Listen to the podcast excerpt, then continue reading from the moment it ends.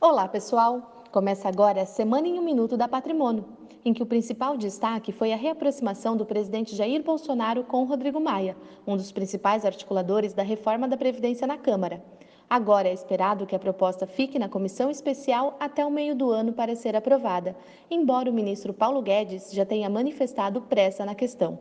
Essa tramitação mais demorada deve refletir no mercado e trazer volatilidade em maio, mas o ambiente externo deve ajudar a suportar o Ibovespa, por exemplo.